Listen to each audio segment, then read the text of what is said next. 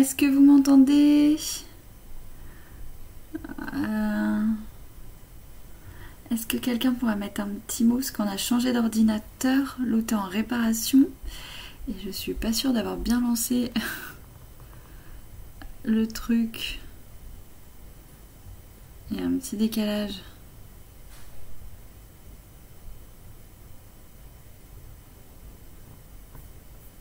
Ah super, Marie-Laure. Coucou. Tu bien Alors du coup, euh, super. Nickel. Alors, je vais juste fermer la porte, j'arrive tout de suite.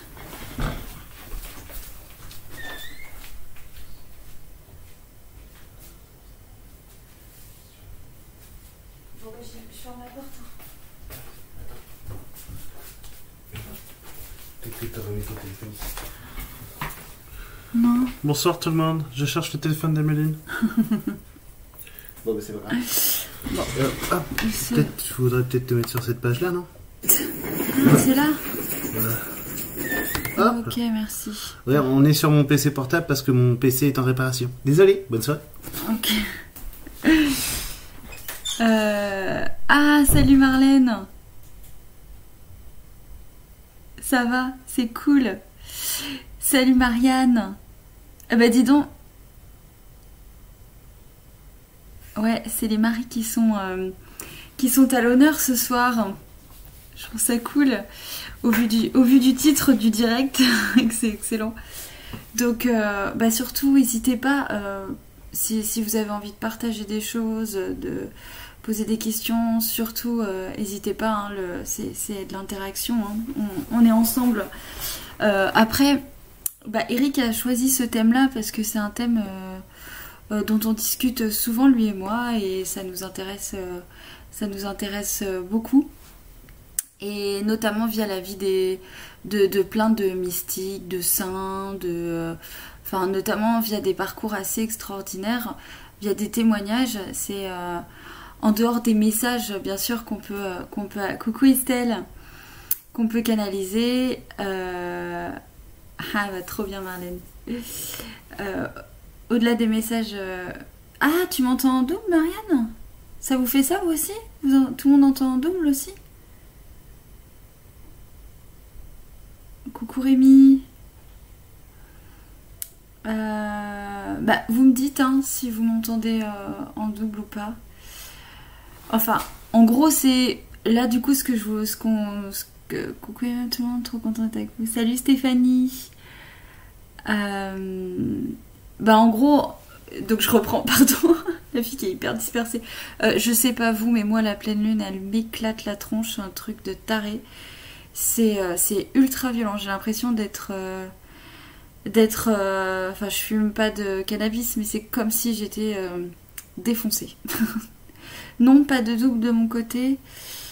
Euh, Ah ouais, Rémi dit ouais, ça doit être une fenêtre en double ouverte. Ah bon bah ça doit être ça peut-être ouais. À voir.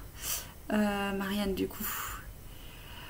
Euh, Donc moi j'ai un petit décalage, je sais pas si vous savez, vous devez avoir l'habitude avec Eric, j'ai un décalage entre ce que je dis et ce que du coup le chat qui, qui arrive. Donc alors je reprends le thème. Euh, donc avec Eric ça nous passionne beaucoup ce sujet-là et en fait quand on fait euh, le lien entre les messages qu'on peut recevoir, la vie de certaines personnes euh, au destin extraordinaire, l'héritage passionnant qui nous ont qui ah oui toi aussi Estelle hein, putain j'en peux plus euh. Euh, les, témoignages passionnants qui nous ont euh, qui nous ont laissé on a eu un héritage extraordinaire. Et, euh, et je me suis dit on s'est dit bien sûr parce que c'est Eric le chef hein, de, de cette chaîne que c'était sûrement une bonne idée parce que bah parce qu'en fait c'est une mine de trésors pour l'époque qu'on vit actuellement. Il y a plein plein de choses hyper intéressantes et, euh, euh, et donc voilà. En gros, je vais essayer de faire un petit medley de des choses qui m'ont le plus marqué et qui ont été, euh, les plus parlantes.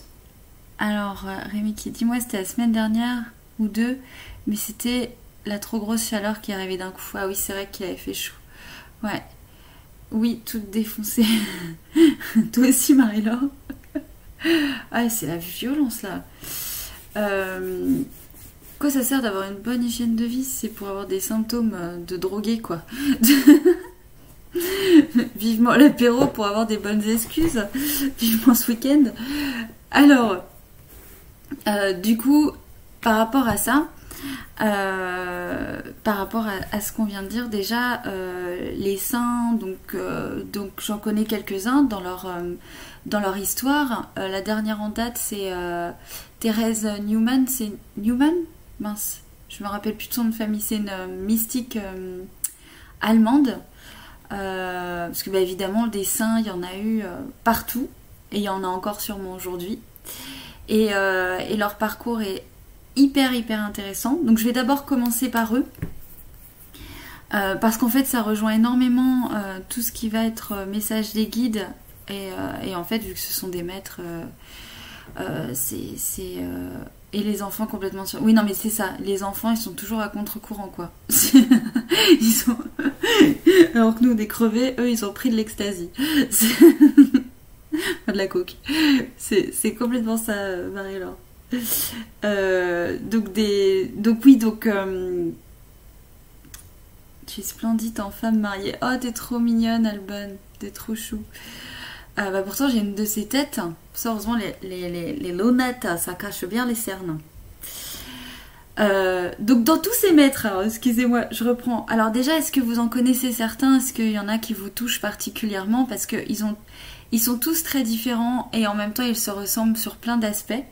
Et euh, ma petite euh, chouchoute du moment, c'est Sainte Thérèse de Lisieux parce que, euh, bah, contrairement aux autres saints, elle pas, elle avait une sagesse extraordinaire. Enfin, comme tout d'ailleurs, elle en a fait un livre hein, qui s'appelle Histoire d'une âme que je vous conseille mais elle n'a pas fait de miracle euh, à proprement dit, comme, euh, comme le Padre Pio, comme euh, Yvonne Aimée de comme tous ces saints en fait qui, qui avaient les dons d'ubiquité, les, dons bien sûr de clairvoyance. La clairvoyance, on n'en parle même pas, tellement qu'ils n'avaient même pas besoin d'ouvrir une lettre en fait, ils savaient tout ce qu'il y avait écrit dedans.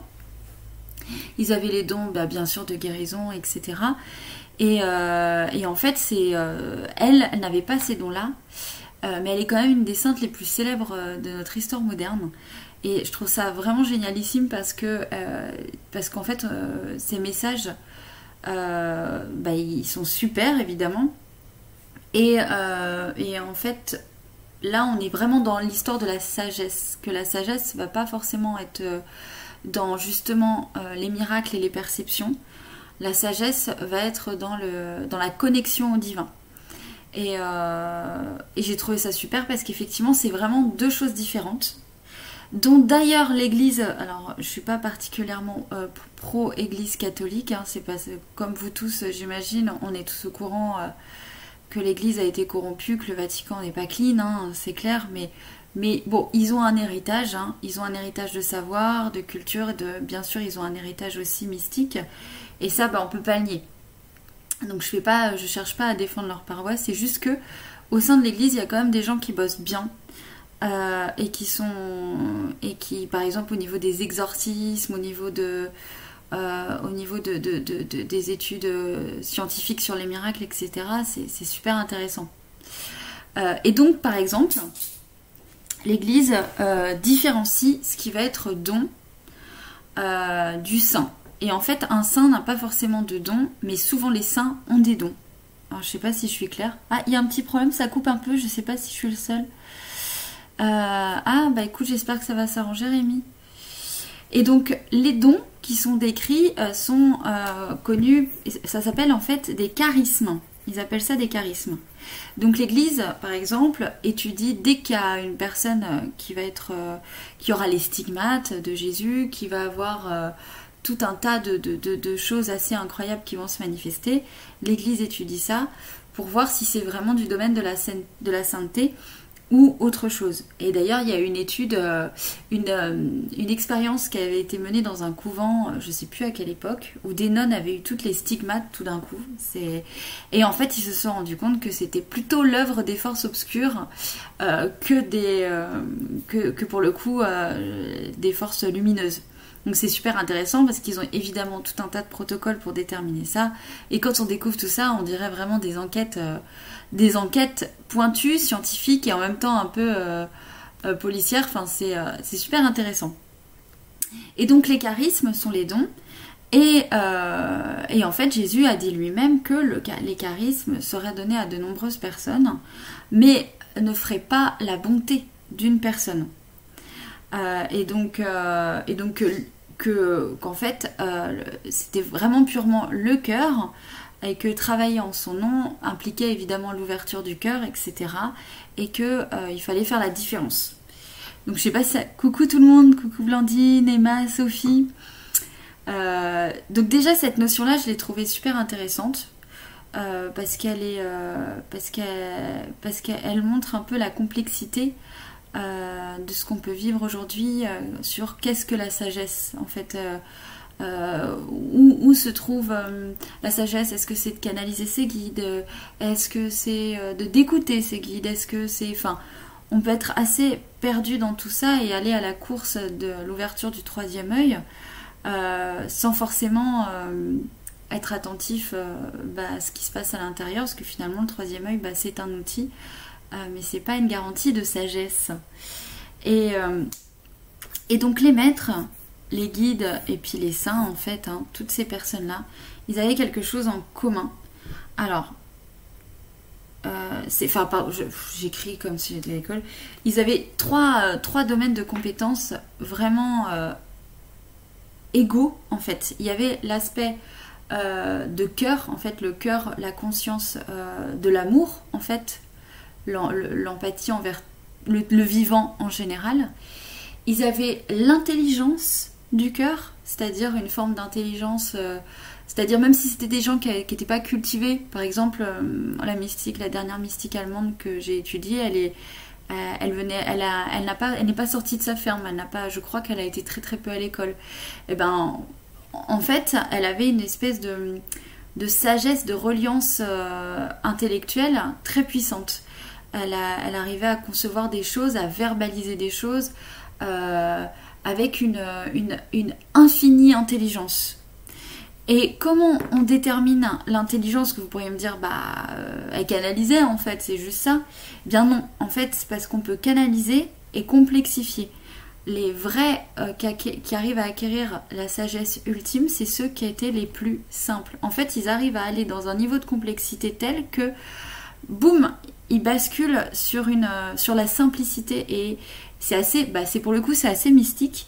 Ils arrivent à s'exprimer comme Jésus le faisait, avec beaucoup de, simplicité euh, et en même temps c'est très très très puissant dans les mots, très puissant dans les métaphores, c'est très puissant, c'est, très limpide euh, et c'est pas bébête, c'est pas simpliste en fait, c'est simplifié mais c'est pas simpliste. Oh, Coucou Shayton, des gros bisous. Euh, ah, super question Estelle. Ce livre m'a semblé être un parcours initiatique. Ah ouais, faut trop qu'on parle de ce livre, il est trop génial. Carrément. Et euh, donc, alors, du coup, je finis juste sur ce petit passage. Donc, euh, il y a effectivement l'intelligence, euh, il y a l'ouverture de cœur et puis il y a tout ce qui va être évidemment la conscience et c'est plus du domaine du Saint-Esprit en fait parce qu'on peut avoir les deux premières et pas forcément enfin en gros c'est vraiment un équilibre à, avoir et c'est extrêmement difficile d'acquérir cette, cette justesse parce qu'on est souvent en déséquilibre sur nos, sur nos pôles et ces personnes là les saints, les maîtres, ceux qui avaient cette sagesse, ils arrivent à l'obtenir aussi avec grâce à ça. Ils ont tous, euh, tous les maîtres euh, ont eu une sorte de... En commun, ils ont une sorte de, de, grande, grande, grande nuit noire de l'âme. Aujourd'hui, on en parle pas mal en spiritualité, c'est bien. Euh, après, il se, dit, beaucoup, beaucoup de choses. Et effectivement, c'est une sorte d'épuration. c'est vraiment, vraiment extrêmement douloureux. C'est comme si on mourait de l'intérieur c'est une sorte de forte, forte dépression. Et euh, c'est comme un feu en fait euh, divin qui viendrait un peu cramer euh, ce qu'il y a à cramer. Et en même temps, c'est fait par l'intermédiaire de, forces très obscures qui prennent un peu possession de l'esprit à ce moment-là. parce qu'il est en, perdition. Et c'est vraiment quelque chose de... C'est une épreuve initiatique, hein, pour reprendre ton terme Estelle, euh, hyper, euh, hyper dense, hyper dure. D'ailleurs, les lettres du Padre Pio, euh, si jamais vous êtes intéressé par ça, il en parle beaucoup. Avant de se mettre à fond dans, ses dons, etc., il a vécu ça. Et, et vraiment, c'est comme pour dissuader la personne de, d'être ce qu'elle doit être, en fait, de, de parcourir ce destin lumineux. Et effectivement, elle a deux choix à ce moment-là, c'est soit elle renonce, ce qui, est, rarement le cas quand même, sinon ils n'auraient pas été là. Et vous non plus, euh, enfin, je veux dire, euh, je suis sûre que vous avez vécu des choses similaires. Soit ils persistent, et dans ces cas-là, ils en ressortent euh, vraiment plus forts, mais par contre avec une perception du bien et du mal qui est, qui est vraiment, vraiment très au-dessus de la moyenne. C'est-à-dire, ils ont tellement conscience de ça, ils acceptent la dualité, il n'y a pas de souci, mais ils en ont conscience, ils la nient pas non plus. Ils disent pas que ça n'existe pas. Ils disent pas que c'est que la forme des pensées, etc. Ils sont dans une forme de, bah, je sais pas, de sagesse en fait, je sais pas comment l'expliquer autrement. Euh, et, et, du coup, ces personnes-là qui ont fait ce travail d'épuration à l'intérieur d'eux, ils avaient tellement plus d'ego, tellement plus de, euh, de petits moi en fait en psychanalyse, quoi, je sais plus comment on l'appelle, le moi, le moi. Hmm ils ont plus le moi en fait je crois c'est ça. Enfin ils ont ils ont plus la personnalité mais pas dans le sens ils sont dépersonnalisés ce qui reste même hein. ils restent ils restent même dans l'humain. Mais en fait la partie divine elle a pris le dessus. Ils travaillent vraiment purement pour leur partie divine. Et, euh, et du coup ils ont plus la notion de mal à l'intérieur d'eux. C'est des gens qui arrivent à vraiment intégrer le divin la sagesse les messages. Donc ils ont euh, ils ont vraiment euh, accès au, champ des possibles, au champ de la conscience universelle. Et par contre, bah, vu qu'ils n'ont plus le mal qui habite à l'intérieur d'eux-mêmes, comme nous tous euh, qui avons nos petits travers, et bah, du coup ils le vivent à, l'extérieur d'eux. C'est des persécutions qui vont vivre la plupart euh, la nuit. Souvent, le curé d'Ars, tous ces gens-là, ils ont vécu des choses terrifiantes parce que, bah, en fait, il n'y avait plus rien à l'intérieur, donc ils étaient une boule lumineuse qui, est incarnée euh, sur Terre, bah, en fait, si elle elle contient pas un petit minimum de densité euh, à l'intérieur, elle va le vivre sous forme de persécution à l'extérieur, parce qu'on est encore dans la dualité. Euh, tant qu'on est dans ces énergies-là, on ne peut pas y, couper. C'est pour ça que les guides et les anges se servent de notre corps pour venir donner des messages, mais ils ne peuvent pas rester purement et simplement dedans euh, bah parce qu'on a un ego, parce qu'on a une identité, et parce qu'ici sur Terre, euh, euh, bah c'est des vibrations qui sont en dessous, qui sont inférieures en fait à leurs vibrations à eux. Donc c'est coûteux, c'est coûteux de devoir densifier son énergie à ce point. Les saints, là où ils font une performance, et les, les maîtres de sagesse, là où ils font une performance incroyable, c'est que du coup ils sont dans la matière, ils arrivent à, à garder leur corps, etc. Et d'ailleurs ils font des miracles avec leur corps en général, ils arrivent à à, prendre les mal des gens et à les transmuter. Même s'ils en souffrent un petit peu, ils le transmutent. Donc ils sont des véritables canaux euh, sur Terre et euh, tout, en maintenant leur corps en vie. Et euh, donc la plupart du temps, pour beaucoup, pas tous, parce qu'ils ils sont tous différents, mais beaucoup ne mangeaient plus, ne buvaient plus. Bah, par exemple, Marthe Robin qui mangeait pas, et en fait, ils se nourrissaient exclusivement d'hosties. Alors il y en avait, c'était une par semaine, d'autres une par jour. Euh, voilà, l'hostie avait un rôle euh, euh, fondamental parce qu'en fait il était, il était considéré comme une nourriture un peu pranique, sacrée. et c'est uniquement la seule chose que, ces personnes-là pouvaient ingurgiter. Alors bien sûr, vous imaginez bien que ces maîtres-là... trop chou, Jayton.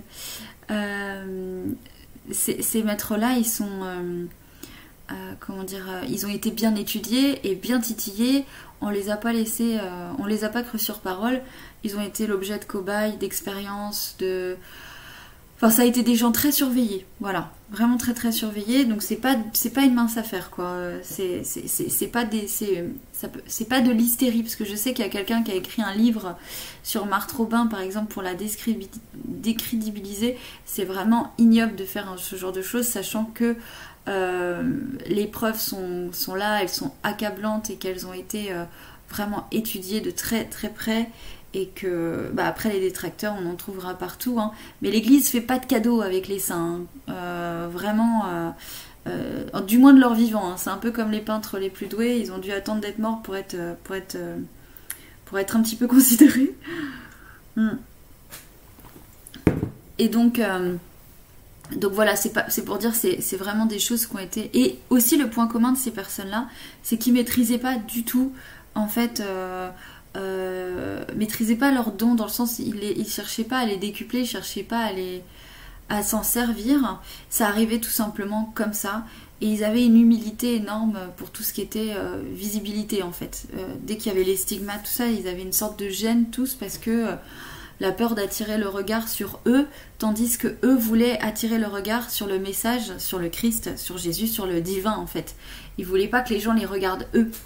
Et donc ça c'est vachement, euh, c'est vachement intéressant aussi parce que ça, bah, c'est plein de sagesse, encore une fois.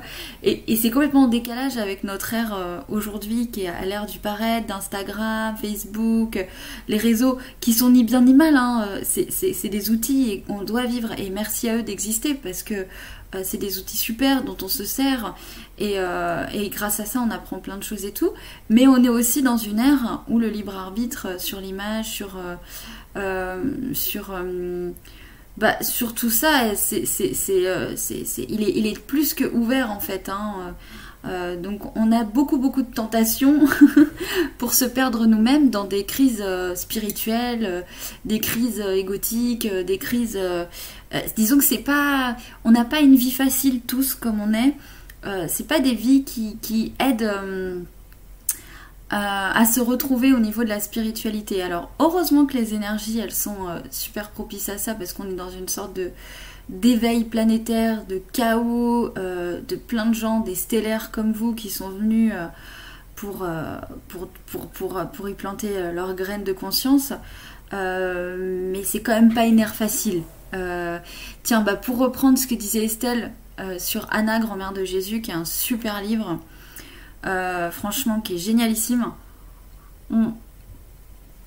Euh, c'est comme une enfin c'est vrai que pour moi aussi ce livre ça a été euh, c'est genre comme si tu pleurais de nostalgie quoi c'est et en gros je vous spoil pas pour ceux qui l'ont pas lu mais ça parle de, la vie des Esséniens de Jésus enfin c'est une du moins c'est une version de l'histoire parce qu'évidemment c'est pas la version de la Bible hein, euh, c'est encore moins la version de plein d'autres canaux, canal, je sais pas quoi, ouais, canaux. Mais en fait, peu importe, c'est pas grave s'il y a plusieurs versions euh, de l'histoire. L'important, c'est quand ça touche, quand ça parle, et là, ça vient toujours raconter une vérité. Et, c'est en ça que ce livre est formidable, c'est que je connais pas une personne qui l'a lu sans s'être sentie transportée. Euh, après qu'on veuille contester les faits ou autre, enfin, c'est pas grave. Ça, c'est du titi, c'est du titi du mental, quoi. Mais mais, il transmet des codes vachement, vachement puissants. Et du coup, bah, pour parler de ce livre, typiquement euh, dans l'initiation de Jésus et de celle des Esséniens, de Marie, de Joseph, qui étaient complètement des initiés, qui n'étaient pas du tout, euh, euh, on va dire, bah, juste des fermiers ou des gens, enfin, enfin, ils n'étaient pas Monsieur et Madame tout le monde en gros. C'était des gens qui, qui évoluaient déjà dans des concepts extrêmement évolué, spirituel, euh, etc. Et en fait, ce qu'on peut constater pour euh, la vie de Jésus et de la vie des Esséniens, c'est qu'ils avaient une, vie qui leur permettait de développer tous ces savoirs, de développer toutes ces euh, connaissances, de les transmettre, de, les initier, de les... En fait, ils avaient toute une façon de vivre bien, bien organisée, bien cachée. Ils avaient même des tunnels, des... Pardon, oui, c'est ça, des tunnels qui allaient... Oh, je sais plus, mais c'est des tunnels euh, hyper profonds qui, qui permettaient de, traverser des villes entières euh, et de faire des raccourcis immenses euh, sur Terre, ce qui leur permettait de voyager tranquille, ce qui leur permettait aussi d'aller en Égypte, de faire des initiations, etc., d'aller au Tibet, d'aller ailleurs. Et d'ailleurs, ces tunnels, ils sont retrouvés en partie. parce qu'il y a eu des, bah, il y a eu, il y a eu des, comment on appelle ça, des, enfin, il y a eu des messages il y a eu des messages esséniens, des manuscrits, voilà, pardon, il y a eu des manuscrits euh, qui ont été retrouvés, en fait, euh, dans des sortes de tunnels, euh, de, machin, machin, et bon, je vous laisserai faire vos propres recherches, comme par hasard, ces manuscrits-là, ils sont bien gardés. Mais ils traduisent, ils remettent en question énormément bah, l'histoire en fait. Ça remet vraiment en question l'histoire. Et les tunnels ont été retrouvés en, partie. Et on a par exemple, alors c'est en Yougoslavie, là où il y a les pyramides de Bosnie, j'ai peur de dire des bêtises. Et par exemple, il y a des, voilà, il y a des tunnels qui ont été bouchés par l'armée à cet endroit-là, mais ils ont été retrouvés. Des gens ont été témoins de ça, euh, parce qu'à la base, c'est la population qui s'en occupait un petit peu. Euh, d'ailleurs, c'est des lieux très très mystiques, euh, des lieux aux énergies assez incroyables, donc il y, a, souvent des gens qui y vont pour ça. Mais il y a plein d'endroits comme ça qui ont été, qui interdites pour le commun des mortels. et donc des tunnels soi-disant pas exploités, ou pas ou qui soi-disant ne sont pas euh, qui étaient soi-disant naturels voilà alors que c'est pas des tunnels qui étaient naturels c'était fait par l'homme euh, mais bon là-dessus pas de nouvelles juste interdiction de, de, pénétrer les lieux etc etc c'est terriblement frustrant mais du coup ce livre quand même comme comme euh, comme d'autres messages peuvent témoigner du fait que ben ces réseaux étaient fort fort pratiques pour se permettre de se couper du monde de la civilisation qui était quand même euh, vachement euh, euh, violente aussi à l'époque. Hein. Et puisqu'elle avait régressé, c'était vraiment aussi dans l'air, parce que nous on vit une sorte de sortie de régression, mais on est quand même, on est vraiment sur une visibilité accrue de toutes les merdes qui ont été faites dans le passé. Enfin, c'est vachement, tout est vraiment ouvert, décomplexé, et, et du coup c'est assez, assez choquant, mais à l'époque du coup c'était hyper violent aussi. Et euh, ils étaient obligés de vivre un peu entre eux comme ça, avec le respect de, la nature de. Et, euh, sinon, ils pouvaient pas. Euh, sinon, ils pouvaient pas avoir ni le temps, ni la, ni la, le mental disponible, parce qu'il fallait un mental calme. il fallait aussi que leurs énergies soient préservées, parce que s'ils étaient entourés de foules avec des énergies plus ou moins pures, bah ils pouvaient, ils pouvaient pas forcer, ils mettaient du temps à récupérer. Donc, pourquoi je vous dis ça? Parce que pouvez comprendre aussi que vous êtes des warriors, vous.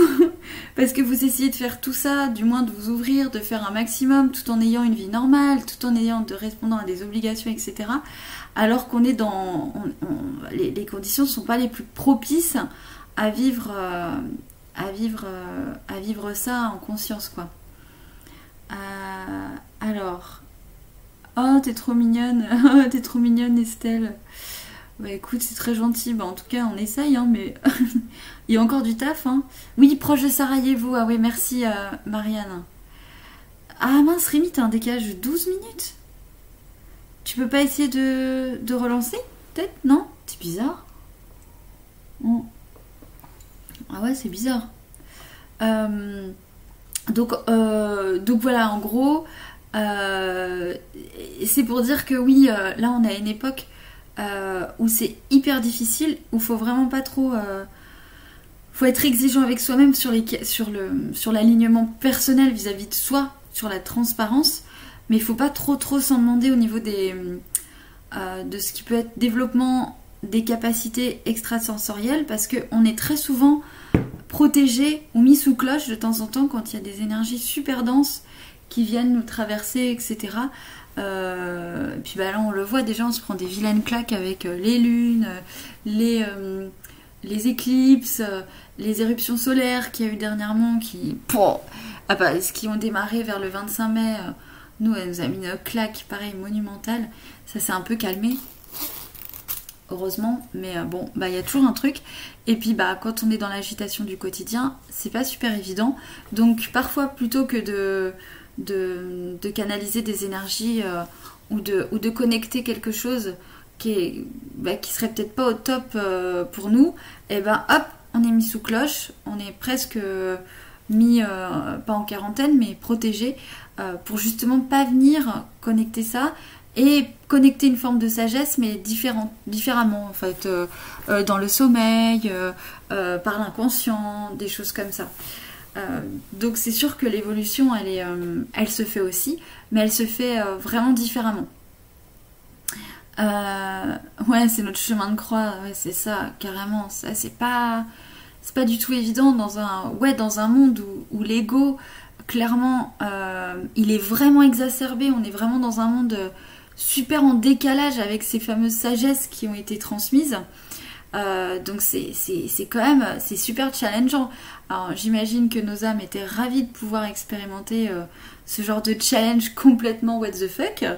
Euh, maintenant bah, les humains qu'on est c'est ah bah super. Quelle bonne idée j'ai eue. non, je plaisante, c'est quand même bien d'être ici, mais c'est quand même super fatigant aussi. Alors, si, pour reprendre certains maîtres qui sont super intéressants dans leur sagesse, ils avaient tous leurs petits trucs, ils avaient tous leurs, euh, tips.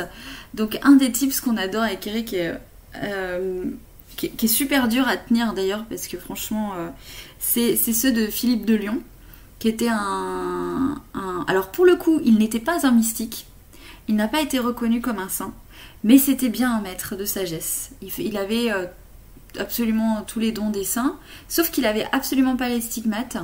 Euh, mais il travaillait énormément, il parlait beaucoup beaucoup de Jésus, il travaillait beaucoup avec l'énergie christique, euh, euh, le Saint-Esprit, etc. Mais vraiment, il n'y avait pas de connotation religieuse, quoi. ouais, Marlène, tu m'étonnes. Il n'y avait pas. Donc, Philippe de Lyon, c'est vraiment un sage des temps modernes qui a vécu à une époque c'est en 1800, je sais plus combien. Bah, il a vécu, il a connu les derniers tsars de Russie. Alors du coup, je sais pas si ça peut vous aider en termes d'histoire, de quel âge. Moi, je sais que j'oublie les dates. Et il était hyper moderne dans sa tête. Euh... oui, quelle idée. Mais oui, mais quelle idée. On était bourrés euh, quand on a signé. C'est sûr, ils nous ont fait voir. Alors du coup, euh, oui, donc Philippe de Lyon, euh, qui est extraordinaire, un mec euh, vraiment génial. En fait, lui, il était euh, marié, des enfants, etc. Et vraiment, il a une connotation très très extraterrestre, par contre. lui, toute son histoire, elle est bercée de, choses vraiment extraterrestres. D'ailleurs, il en a parlé. Alors, je vous imaginez l'époque. Heureusement qu'il était marié à une bourgeoise parce que franchement, sinon, il aurait été juste mis dans un asile de fous. Mais puis qu'il faisait des miracles, en veux-tu, en voilà il soignait tout le monde. C'est bien simple, dès qu'il avait un problème, euh, dès que quelqu'un essayait de lui attenter à sa vie, de le mettre en prison, en fait, il sauvait la personne qui était la plus chère à, son détracteur. Donc en fait, il s'en sortait comme ça, mais il, a ressuscité des morts, euh, comme, les saints en fait. Il était à ce niveau-là euh, d'exercice de l'énergie. et en fait, oui, donc lui parlait des extraterrestres et du destin de la Terre, en fait. Il en a parlé à son époque. Il a un peu parlé de, l'époque, tous, ils ont plus ou moins parlé de ce qu'on vivait actuellement. Euh, sous une forme de... Bah oui, que ça serait... Euh, ça serait la, Il y a plein de messages. Alors, je, vais éviter d'en parler, des... enfin, sauf si vous avez envie qu'on parle des messages. Euh, mais il y a quand même des, des choses qui sont on peut vraiment les interpréter aujourd'hui avec ce qui se passe réellement, mais je voudrais pas euh, je, voudrais pas euh, que ce soit parce qu'en fait c'est complètement d'interprétation c'est pas du ressenti que, que, que, j'ai fait par rapport à ces messages là et, je, et voudrais pas pervertir votre propre canal en fait parce que vous-même vous, voilà vous pouvez recevoir ces, ces sortes de d'énigmes et puis en fait être beaucoup plus euh, à même de, de, les recevoir tels qu'ils doivent être reçus quoi. Je sais pas si je suis claire. En tout cas ils ont tous parlé de cette période-là, du destin de la Terre, du fait qu'on était bien en retard. Alors bien en retard, tout est relatif parce que en retard par rapport à qui à quoi, mais oui, qu'on n'était pas la civilisation la plus évoluée, sans déconner. Euh, vu le niveau qu'on a, ça m'étonne. Bon, voilà, ça étonne qui, mais lui, il le disait déjà à l'époque. Hein, on n'était même pas au XXe siècle. Et, euh, il en parlait très clairement et que bah, notre planète euh, devait, devait faire appel elle, devait ascensionner en fait. Il fallait qu'elle ascensionne avec les êtres humains, avec, euh, avec elle quoi. Donc c'était tout un challenge. Euh, et c'est pour ça qu'ils nous ont laissé plein de tips, plein de, plein de trucs, parce qu'en gros, pour nous aider à bah, vivre ce moment critique hein, qui est carrément euh, chaotique. Donc beaucoup évidemment préconiser la prière, la demande évidemment pour eux c'est primordial. Et je trouve que c'est très en lien avec le lâcher prise, parce que finalement on peut contrôler nos paroles, on peut contrôler euh, nos actions, on peut contrôler euh, l'entourage, entre guillemets, les gens qu'on côtoie, mais il y a énormément, la majorité des choses dans notre, euh, dans notre vie, on ne peut pas les contrôler. Et en fait, si on fait du mieux qu'on peut avec la parole, avec nos actions et avec nos choix, on peut justement bénéficier des synchronicités positives, de la loi de l'attraction positive, etc. etc. Euh, mais Philippe de Lyon, en fait, là où il. et, tous les autres, là où il dit bah, sur tout ce que vous ne pouvez pas contrôler, il faut prier parce qu'en fait, on s'en remet à notre Esprit Saint, à notre Trinité, hein, et en fait, on est complètement aidé par notre moi supérieur, on est, on est téléguidé là où notre petit moi, le petit ego, il peut pas prendre le relais. Euh, et, sa méthode préférée à lui, c'était de monopoliser euh, les gens, euh, de les faire, de les obliger à ne pas médire sur les autres pour que les miracles et les guérisons opèrent. Parce que Philippe de Lyon, en fait, il guérissait un par un les gens. Puis en fait, il y a un moment, il y avait trop de gens, donc il a fait carrément des stades, enfin des espèces de chapiteaux où là ils étaient 200 et en fait il initiait les gens à la guérison, c'est-à-dire il apprenait aux autres à guérir et il faisait vraiment comme Jésus, hein. c'est-à-dire il y a un infirme euh, qui a les jambes pétées, euh, recroquevillées, tout ça, il fait lève-toi et marche, le gars il marchait, ses jambes étaient devenues normales comme par euh, enchantement, enfin c'était vraiment de cet ordre-là, hein. c'est comme dans la vie des maîtres, c'est comme dans... C'est l'état christique en fait. Il arrivait vraiment à maîtriser l'état christique, donc c'était des miracles en veux-tu en voilà. Mais lui, il avait une petite pédagogie sympa. C'est bah, vous n'avez pas le droit de médire pendant au moins 24 heures. Si l'un de vous médit, euh, le miracle euh, s'annulera, en fait. Euh, donc c'est super intéressant parce que tu dis ah ouais il investit la responsabilité de chacun c'est pas de la pure consommation vas-y vois mon miracle kiffe etc c'est investis-toi toi ton engagement il est là pour l'autre en fait t'es pas transparent dans ta démarche on est tous interconnectés si tu veux bénéficier et en gros il y a des gens, par exemple, qui venaient le voir, lui dire Oui, euh, euh, mon frère est malade, etc. Il a dit Ouais, mais toi, euh, en gros, je, vous la fais très courte parce qu'il parlait beaucoup mieux que moi. Mais en gros, toi, t'es un peu une, langue de vipère quand même. ça y va, t'es pas spécialement sympa. Ouais, alors Bah, ton frère guérira pas. Il va falloir que tu fasses au moins une bonne action. Il faut que tu changes en fait. Moi, je veux bien le guérir, mais t'es pas assez bonne pour que je le guérisse. Alors, ce qui est intéressant, c'est qu'il faisait pas du chantage ce qu'il disait, c'est que euh, les bonnes actions en, entraînent d'autres et que l'ouverture du cœur de la sœur allait impliquer que sa prière allait être pure et que du coup indirectement, sans, compter que lui évidemment allait le guérir, mais elle allait pouvoir enlever son frère, l'enlever des, énergies les plus denses, les plus négatives, les plus diaboliques en fait. Mm. Et en fait, c'est euh, et c'est en ça que les miracles opéraient parce que non seulement la personne bah, elle le faisait du coup et des fois elles, elles voyaient même pas euh, elles étaient tellement perdues ces gens-là elles savaient même pas comment être gentilles elles savaient même pas ce qu'était c'est quoi être gentil que bah en fait c'est par accident que ça arrivait. Genre euh, il y avait une anecdote comme ça une femme bah, qui était très méchante et c'était pour son frère ou je sais plus qui de sa famille qu'elle voulait la guérison. Ça n'arrivait pas à cause de son comportement à elle et puis un jour, elle voit une vieille dame qui galère à traverser la route avec son panier de courses et tout. Et en fait, elle lui, tout simplement, elle, lui propose de la faire traverser parce qu'il euh, y avait des charrettes euh, un peu folles. Et puis, euh, et donc voilà, ça s'arrête là. Et bah, son frère a guéri le lendemain parce qu'il y avait eu cette bonne action que Philippe de Lyon a su lui dire, alors qu'évidemment, il n'était pas présent sur les lieux, mais ayant les dons qu'il avait, il était en capacité de lui expliquer en quoi la guérison de son frère avait été possible. Donc c'est hyper beau parce qu'il impliquait la sagesse des gens et il les éduquait à finalement s'ouvrir sur la conscience, le cœur et l'intelligence. Ce qu'on voyait sur les trois pôles tout à l'heure. Et c'est vachement plus productif en fait que d'admirer quelqu'un, c'est bah, s'investir et trouver le Christ en soi. Donc euh, voilà, comme dit Estelle, super méthode. J'adore sa méthode, grand homme. Ouais, franchement. Euh, alors, Marlène qui dit oui, oui, les messages. Eh ben, euh, euh, les messages, bah, en fait c'est compliqué parce que euh, c'est vraiment soumis à interprétation quand même. Euh, en gros, on est vraiment dans une époque où, la sagesse c'est vraiment ce qui, peut, nous sauver tous. Hein. Très clairement, il y a plusieurs lignes temporelles. Les maîtres nous ont laissé, les guides nous ont laissé et nous laissent au quotidien plein de messages et plein de... pour qu'on puisse basculer sur une ligne temporelle plus rapide, plus sympa, où, c'est moins chaotique. Parce qu'en fait, euh, tout n'est pas écrit et on peut décider de notre destin, du parcours. On peut, euh, quoi qu'il arrive, on arrivera au point B. Mais en fait, soit on le prend avec des tongs euh, et un chemin caouteux, soit on aura des bonnes chaussures de rando sur un chemin plutôt sympa. Et c'est ça, en fait, là où notre libre arbitre il est. Et, et, ce qui est plutôt intéressant, c'est de voir qu'ils avaient absolument tout prédit dans les écrits. Et j'en parlais avec une copine musulmane, donc elle, elle, elle est enfin les musulmanes de confession, donc elle, elle a lu le Coran par exemple, et du coup on s'amuse souvent à parler de ça et on, on, échange sur les différents écrits parce que bah, parce qu'on se rend compte sur les points communs, les choses euh, qui divergent, pas, enfin c'est super intéressant, c'est comme un jeu de pistes. Euh, et, je pense qu'on ferait ça avec tous les écrits sacrés, euh, sans compter tous les écrits canalisés, bien sûr.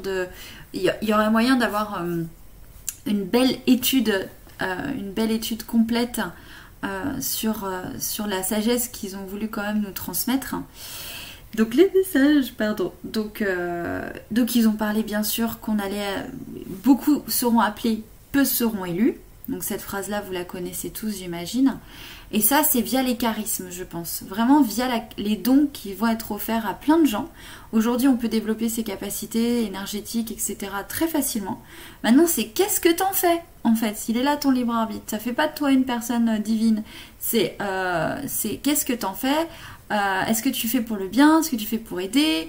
Ou est-ce que tu le fais pour ta poire? Potentiellement, euh, ça, ça se vit à l'intérieur de soi, parce que nous, on peut pas juger les autres à l'extérieur, ça, parce qu'on ne sait pas vraiment comment ils vivent. C'est nous avec nous-mêmes, comment on le vit en fait. Quelles sont nos intentions cachées derrière chaque parole et chaque action? Et donc là-dessus, on a tous un bilan à faire par rapport à ça parce que c'est au quotidien. Euh, donc ça, il y a ça où on se dit, bon, c'est déjà un sacré challenge. Euh, il y a le fait que euh, bah, ceux qui se battront pour leur vie la perdront. Alors, il y a l'idée de bataille, il y a l'idée de, force, mais il y a aussi l'idée de peur derrière la bataille. donc là, je vous laisse, je vous laisse vraiment voir ce que ça peut faire en vous il y a l'idée euh, qu'il y aurait forcément, tous l'ont dit, qu'il y aurait effectivement une sorte de faux sauveur euh, qui, serait, qui, là, notre époque, là. Alors, est-ce que c'est un homme politique? Est-ce que c'est plutôt une entité? Est-ce que c'est plutôt euh, une industrie? Est-ce que je ne sais pas. Là encore, c'est vraiment du mental de ma part, donc je, vous laisserai. Mais qu'en gros, il y aurait une forme de, de leurre qui se fera et qui va et qui va, euh, et qui va induire euh, des comportements, euh, qui va induire une forme de sagesse ou non. En gros, est-ce qu'on va pouvoir connecter notre sagesse ou non?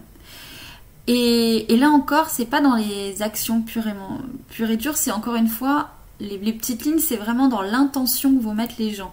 Parce qu'on peut faire quelque chose de bien avec une intention négative, on peut faire quelque chose de mal avec une intention positive. Donc c'est vraiment c'est pour ça qu'on ne peut pas encore une fois juger les autres, ni ce qu'ils font, ni leur choix, parce que ça va être, euh, bah, euh, euh, un bilan personnel à faire à ce moment-là, et que seule la personne concernée pourra y répondre en fait à ça, et personne d'autre. Donc c'est, en gros, après je pourrais en parler pendant des heures et j'ai peur de vous saouler parce que c'est vraiment, en plus, si je dis pas la moitié de ce que je ce que je, peux dire, euh, bon, c'est pas, pas forcément très intéressant, mais on était fraîchement guidés. Euh, on a été super, super. Euh, on nous a laissé un héritage magnifique pour pouvoir faire face à ce qui se passe aujourd'hui. Parce que la sagesse des maîtres, justement, c'est la maîtrise des forces, donc des éléments, c'est la maîtrise de la matière. C'était des alchimistes. Hein, par exemple, Philippe de Lyon, il arrivait à, s'il faisait ça, euh, s'il claquait des doigts, il pouvait faire tomber des pièces d'or sur le sol en fait. Il était à ce niveau de maîtrise de la matière. Et ça, comme on peut voir Jésus dans la Bible, qui fait marcher, je sais plus si c'est Pierre Jacques, euh, il veut le faire marcher sur l'eau et puis il tombe parce que Jésus lui marche sur l'eau, il lui dit homme de peu de foi. Et en fait, effectivement, il y a vraiment l'idée que quand tu intègres un plexus euh, suprasolide avec une foi, une foi en alignement avec la conscience, l'intelligence et le cœur, donc ça demande un sacré alignement, et eh ben la matière te, enfin, la matière elle est plus un problème en fait, tu la maîtrises complètement. Donc euh, donc ça c'est c'est super intéressant euh, parce qu'en fait en étant des maîtres, en étant dans cette sagesse là, bah ils nous donnent des clés au quotidien euh, pour pour pouvoir nous faire face à, la matière plus dense hein, qui peut nous polluer euh, dans nos choix, nos actions et nos paroles pour essayer justement d'acquérir notre, maître christique euh, en nous. quoi. Quel vrai différent... Ah pardon. Euh, le décalage, c'est parce que j'écoute, j'avais pas envie de perdre le fil. Super. Rémi, quelle vraie différence entre un mystique et un sage si c'est pas le style d'époque? Bah, Le mystique, en fait, normalement, si je me trompe pas, il a, euh, il a, souvent les stigmates en fait du Christ. Donc il peut avoir euh, bah, les trous dans les mains, enfin des poignets, ça dépend d'ailleurs, c'est pas toujours au même endroit. Euh, bien sûr la lance là, ils peuvent revivre la passion du Christ. très souvent, ils ont des souffrances les mystiques. Euh, vraiment euh, très forte. Il porte, en fait, c'est comme si, c'est comme si Jésus partageait euh, ce qu'il avait vécu en termes de souffrance, parce que sur la croix, il le partageait à aux gens qui vont atteindre l'état christique, en fait. Donc les mystiques, il y a quand même l'idée de souffrance, et les mystiques sont souvent dans le sacrifice, c'est-à-dire qu'ils parlent souvent de souffrance des autres et ils prennent ah oui, ça c'est hyper important. Merci Rémi, grâce à ta question, je viens d'y penser. En fait, il nous donne. Euh, nous... Ah cool Stéphanie, tant mieux, c'est cool. J'avais peur de pas être claire et tout. Euh, il nous donne un héritage, euh, il, nous donne des pistes incroyables parce qu'en fait les mystiques, ils prenaient le mal des gens, c'était ça pouvait être des maladies, ça pouvait être plein plein de choses en fait. Ils les revivaient partiellement et après ploup ploup ploup ploup, ils le transmutaient. Sauf Yvonne Aimée de temps en temps, elle elle gardait elle gardait tout. D'ailleurs, elle est morte assez jeune quand même. Bah, la plupart, ils sont pas, ils ont pas fait de vieux os non plus. Hein. Euh, sauf Padre Pio, il a quand même, euh, il a, il a été, euh, ouais, il a, il a, je crois qu'il est mort après 80 ans. Mais la plupart, franchement, c'était des vies, pour, enfin, dures quand même. Mm. Et en fait, ce qui est hyper intéressant, c'est qu'on pourrait très justement questionner leurs actions. C'est mais attends, pourquoi tu prenais la souffrance des gens? Euh, on pourrait très bien se poser la question, bah, cette souffrance-là, quelque part, ils avaient à la vivre. Oui, et d'ailleurs les mystiques répondaient, les sages, oui, c'est une forme d'énergie qui leur était euh, euh, malheureusement destinée. Et, parfois ils ont à la vivre, et, parfois ils ont, ils ont pas, ils, ont pas la vivre. Alors là c'est compliqué. Alors je réponds juste à la question de Blandine. Stigmate, lance. Alors les stigmates, c'est tu sais, Jésus, il, était, euh, il a été crucifié sur la croix et en fait, on lui a mis euh, des clous dans les mains ou les poignets. En fait, les versions euh, sont différentes. Et sur les pieds. Et il a reçu, pendant qu'il portait la croix sur son trajet, il a reçu une lance en fait au niveau du flanc. Et c'est hyper douloureux parce que tous les mystiques l'ont eu aussi, ils ont vécu exactement, donc ils perdent énormément de sang à cet endroit-là. D'ailleurs, les mystiques en général perdent énormément de sang. Et, et en fait, ils, ont, ils sont pas anémiés. Enfin, c'est aussi, ça fait partie des miracles. Et d'ailleurs, leur plaie ne s'infecte jamais. Et de leur plaie, euh, il y a une sorte de parfum, un parfum de lys, hein, je crois. Un parfum complètement, euh, euh, bah, on va dire mystique, parce que ils sont, bah, c'est pas des plaies, c'est pas des plaies classiques, quoi. C'est pas juste, ça pue pas le sang en fait, ça, et ça s'infecte pas. mais ça, c'est vachement impressionnant. Par exemple, Thérèse Newman, elle, pleurait des litres de sang pendant qu'elle vivait la passion du Christ le, vendredi. Ah, j'espère que ça t'a aidé du coup, euh, Blandine. Et, euh, euh, et, et, Oui, et du coup, ils prenaient le mal des gens, donc on pouvait questionner, bah oui, mais s'ils avaient fait du mal, peut-être qu'ils devaient vivre leur mal, c'était peut-être leur rédemption, parce que surtout que les cathos, ils parlent vachement de ça quand même, de pénitence, de rédemption, machin. Et ils sont là, oui, mais non, c'est compliqué. En gros, ce qui est super intéressant, c'est que vu que les mystiques et les sages euh, avaient cette capacité d'intervention. Clairement, ils intervenaient dans le libre arbitre des gens, en fait, dans leur destinée.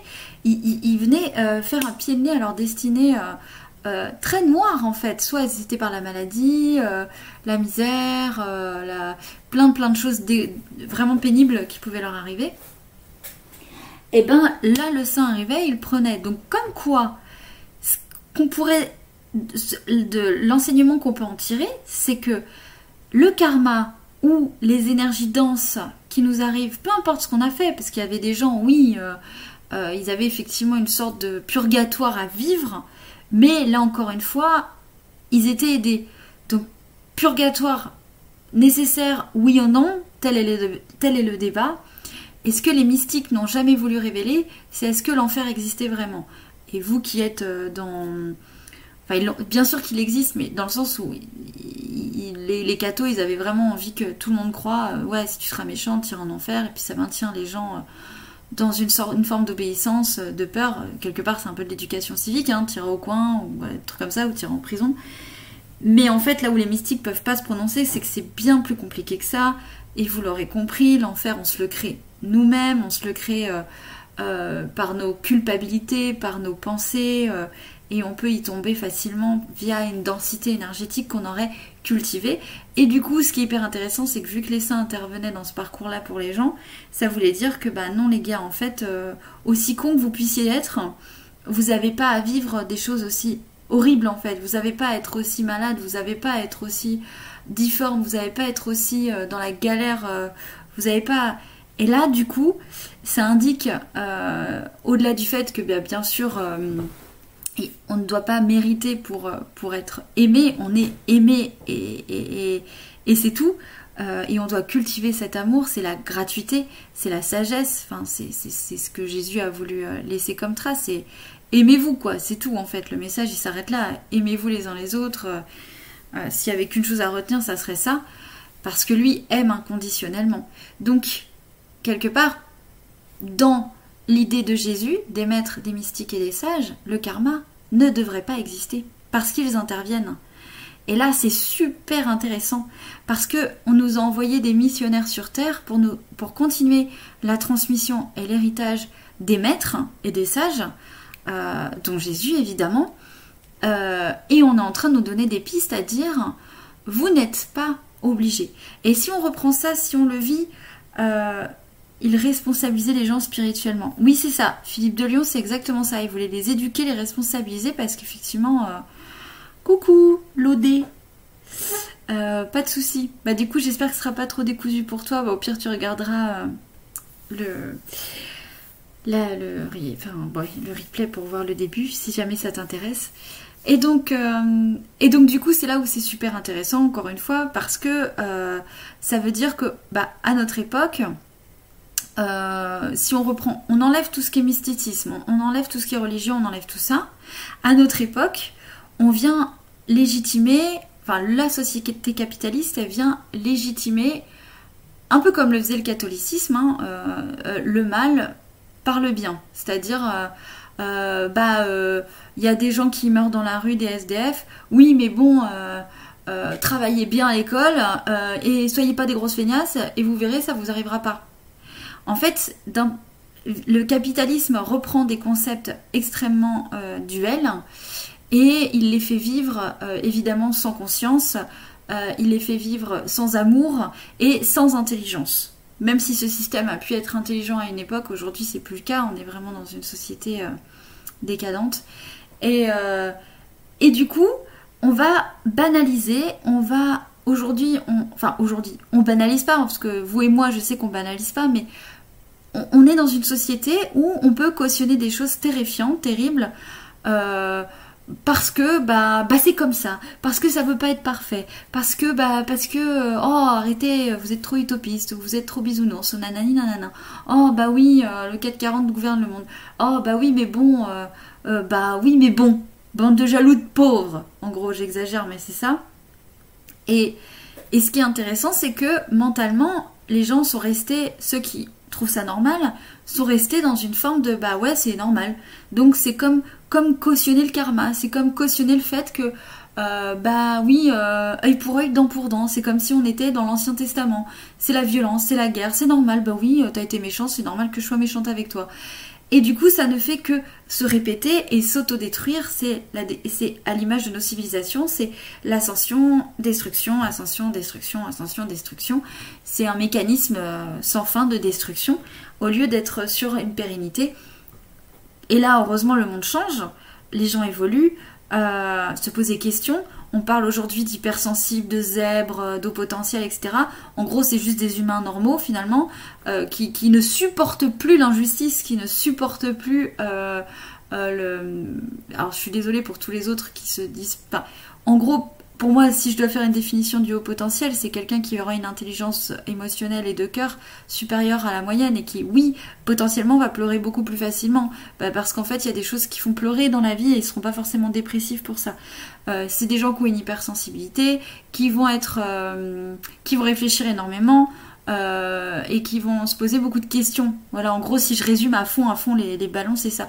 Donc potentiellement, posez-vous la question si vous vous êtes si vous sentez torturé parfois par vos par vos questionnements intérieurs et votre hypersensibilité eh ben vous faites partie de la race humaine euh, évoluée qui parce qu'en fait ce n'est juste une mutation de l'être humain hein. au potentiel c'est une mutation normale de, de, l'être humain au vu de tous ces codes ADN qui se réveillent en lui en fait et donc euh, donc en fait il faut bien des gens qui, qui n'acceptent plus qui soit dans l'hypersensibilité, qui soit dans mon Dieu, c'est horrible. Alors je suis désolée si c'est votre cas, parce que du coup, vous faites partie des, des, des cobayes, entre guillemets, des, premières générations sacrifiées, même si on a eu plein d'autres avant. Hein. Euh, mais bon, c'est dur dans ce monde-là, parce que vous ne serez pas forcément compris, euh, parce que bah, des gens vous trouveront faible, alors qu'en fait, euh, vous êtes les plus forts, parce que vous acceptez de voir ce qui va pas, et d'accepter de voir ce, qui vous, ce que vous pouvez pas tolérer. Vous êtes en train de connecter votre sagesse. Et donc, pour refaire, je suis désolée, je fais plein de, je suis pas aussi douée en narration qu'Eric, alors j'arrive, il faut que je fasse attention à pas perdre le fil. Et donc, ce que nous enseignent les maîtres, c'est qu'en fait, on n'est pas obligé de cautionner ni la maladie, ni le malheur, ni euh, la perversion, ni, euh, euh, le karma, ni, ni tout ça. On n'est pas obligé de le cautionner. On peut le transmuter. Ils nous disent, en fait, on a des voies christiques qui nous sont facilitées. C'est vraiment le sauveur, hein, comme, il, comme son comme tous les écrits l'indiquent, c'est il nous sauve d'une forme de euh, d'enfermement psychique qui nous obligerait à penser en termes de bien et de mal. Il nous dit mais mais les gars, vous prenez pas la tête, prenez juste la voie de l'amour là, et hop, vous faites un pont et vous vous, vous galérez plus dans la 3D. En gros, et vous mais mais c'est vrai qu'il faut atteindre du coup une sorte de de sagesse pour soi-même, c'est-à-dire euh, euh, il faut cultiver au quotidien bah, cette bienveillance, euh, la conscience de ses actions, de ses paroles, de, ses, de tout en fait, c'est vachement exigeant quand même, hein. sans se culpabiliser parce que bah, parce qu'on est des êtres faillibles et qu'on vit encore une fois, on n'est pas comme à l'époque essénienne, j'insiste, hein, où eux ils étaient vraiment dans un cadre idéal avec des enseignants, vous écoutez du monde. Euh, vous et moi, on, on côtoie euh, tout le monde, on est obligé de faire avec tout le monde, euh, on va au supermarché, enfin je veux dire on fait des choses parfois qui, vont nous coûter de l'énergie, qui vont pas forcément être en lien avec nos valeurs, et c'est pas toujours évident, mais en gros c'est pour dire on a des passes droits, on a des passes droits, on peut switcher d'une ligne temporelle à l'autre, et on peut imaginer pouvoir vivre l'apocalypse, la transition d'une manière beaucoup plus douce si on choisit euh, si on choisit de suivre son éveil christique en fait. Si on choisit euh, de suivre la voie des maîtres, pas dans le sens où il faut être euh, super rigoureux avec soi-même, mais juste être imprégné de leurs enseignements, de leur sagesse, de leur amour surtout. c'est un héritage formidable. On a la chance d'avoir tous ces outils, ces, gens incroyablement formidables comme Elisabeth de Caligny pour, pour transcrire euh, des témoignages fabuleux, passionnants, etc. Parce que si vous aimez les histoires, franchement, allez la voir elle. Elle est euh, incroyable. on pourrait l'écouter pendant des heures. Et, euh, du coup, et du coup, d'ailleurs, elle a fait sur Philippe de Lyon et Padre Pio. Mm.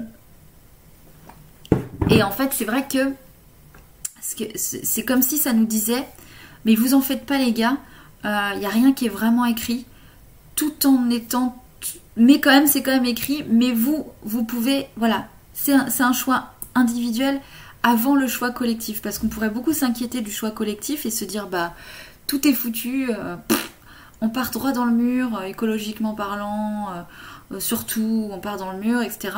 Mais en fait, bah non, parce qu'en fait, ça va être un chemin évidemment qui sera bah, qui sera individuel en fait et qui pourra euh, et qui changera les perceptions, qui changera les réalités et on vivra pas tous la même vie, on vivra pas tous la même réalité. Et aujourd'hui on le constate euh, déjà en fait. Hein, y a, vous pouvez, je suis sûre, vous amuser de constater euh, ces différences de perception et de vécu sur des situations qui peuvent paraître similaires, comme par exemple le Covid, la période Covid. Si vous, enfin, est-ce que vous l'avez vécu de la même manière que vos amis d'enfance? Dites-moi, hein, parlons-en. Mais euh, ça peut être intéressant de voir euh, tout ça, quoi. Alors, il y a. Ah oui, Marlène qui dit Ah ouais, c'est super intéressant, ça change du message de pénitence. Je suis trop flippée, c'est le distributeur de croquettes qui s'est enclenché. Ça parle un peu plus d'amour divin en ce sens. Bah oui, en fait, l'ère Philippe de Lyon, tout ça, c'est vrai que c'est plus moderne, même si c'est plus vieux finalement, parce que c'est plus vieux que Padre Pio.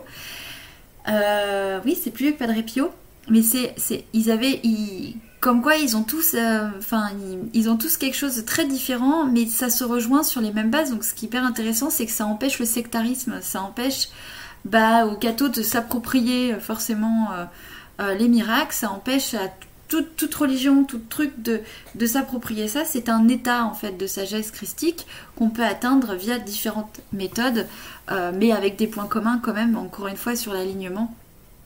Euh, mais avec des styles de vie euh, très différents. euh, ouais, très très différents. Et puis ouais, la pénitence, c'est vrai que c'est vrai que c'est lourd quoi. Pour l'exemple de la dame qui vient demander la guérison de son frère, pourquoi alors que ça concerne un tiers, le frère, l'état d'esprit de la sœur est en jeu? Ben, C'est une super question. Ça, il l'explique pas, Philippe de Lyon, clairement dans ses écrits, parce que les écrits, malheureusement, c'est pas lui. En fait, c'est des témoignages qui ont été euh, de témoins qui ont, bah, qui ont, recueilli des anecdotes. Donc c'est comme ça qu'on a, qu'on a des traces. Euh, mais en gros, hein, euh, si je me permets d'interpréter, c'est que c'est la dame qui vient faire, une demande.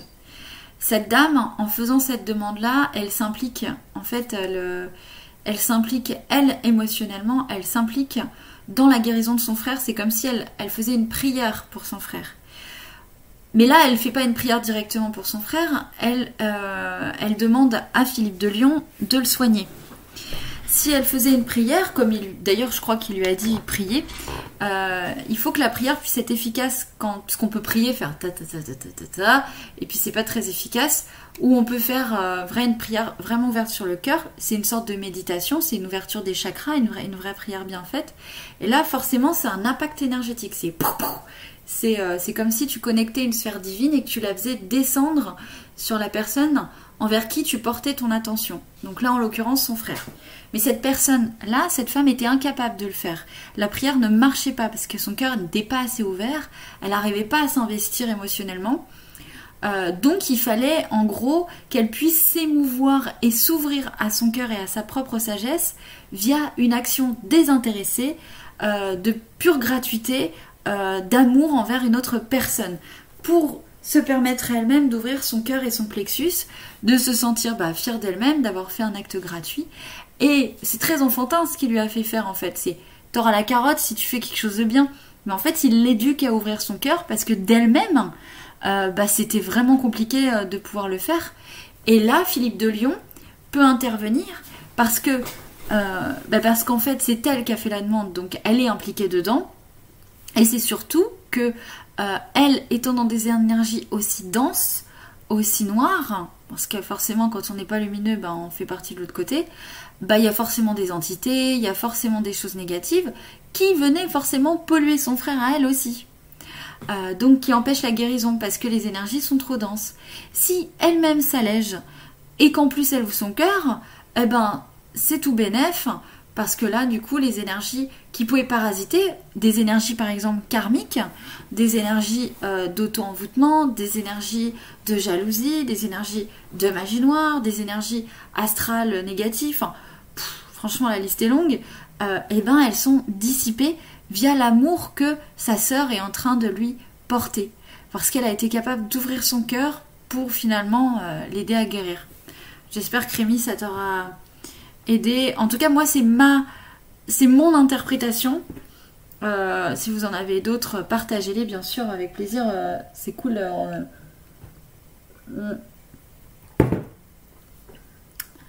Ah bah super Marlène, nickel. Alors, alors Estelle qui dit faire face à la vérité de nos actes, c'est peut-être cela l'enfer. Tout ce que tu fais aux autres, tu te le fais à toi-même. Exactement. Franchement, c'est exactement ça. Et en fait, l'enfer à l'intérieur, il est, parfois très, euh, très sournois parce que on peut ne pas le voir dans le sens où la conscience, elle n'est pas forcément euh, attachée à ça. Donc on peut être dans une forme de déni. Et c'est pour ça que désincarné, on ne peut plus être dans le déni et on peut plus être dans des agitations, on peut plus être dans des distractions. Parce qu'aujourd'hui, c'est ça aussi, on est complètement abruti euh, euh, euh, par la société capitaliste qui demande de bosser 70 heures semaine, de faire ci, de faire ça. en plus, il faut faire du sport, puis il faut élever ses enfants, et puis t'as des et puis t'as, en gros, en gros, tout faire pour que t'aies jamais de temps à toi, pour que t'aies jamais de temps de réfléchir, pour que t'aies pas le temps de, de, de, te connecter finalement.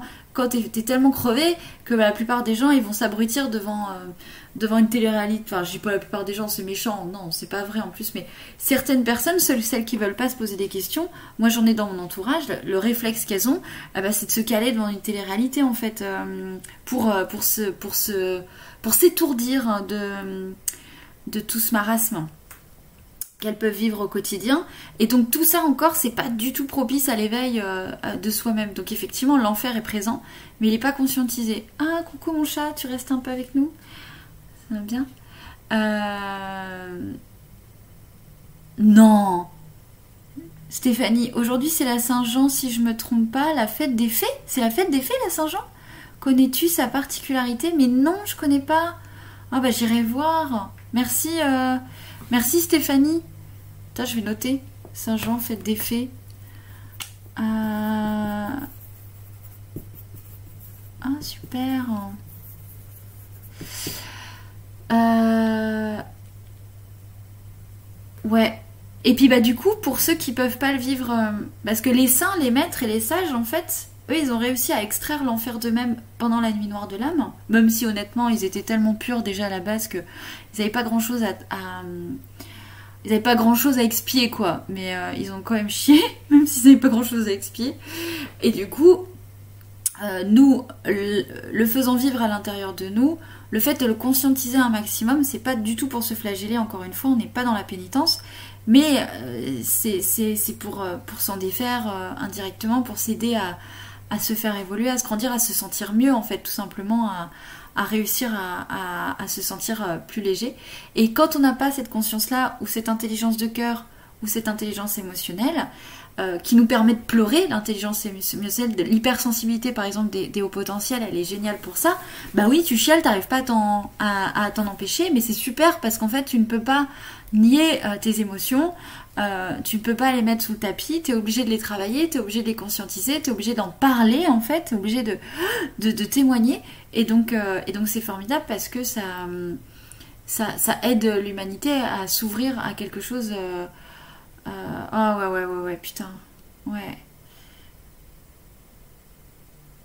Ah, il y a Eric qui dit si Douane est à l'hôpital, est-ce que vous pouvez tous et tous avoir une pensée pour lui? D'ailleurs, ça serait super qu'on on lui fasse tous, euh, on lui allume des bougies ce soir, euh, qu'on lui fasse tous un soin, qu'on lui envoie tous des bonnes ondes, qu'on prie pour Sidoine hein, pour qu'il aille bien, qu'il se sente mieux, euh, et qu'on lui envoie les photos ou qu'on envoie les photos à Eric ou non sur le groupe Facebook Ta vie en magie pour Sidoine parce qu'il est dessus et qu'on mette tous et qu'on pour le pour qu'il se sente soutenu.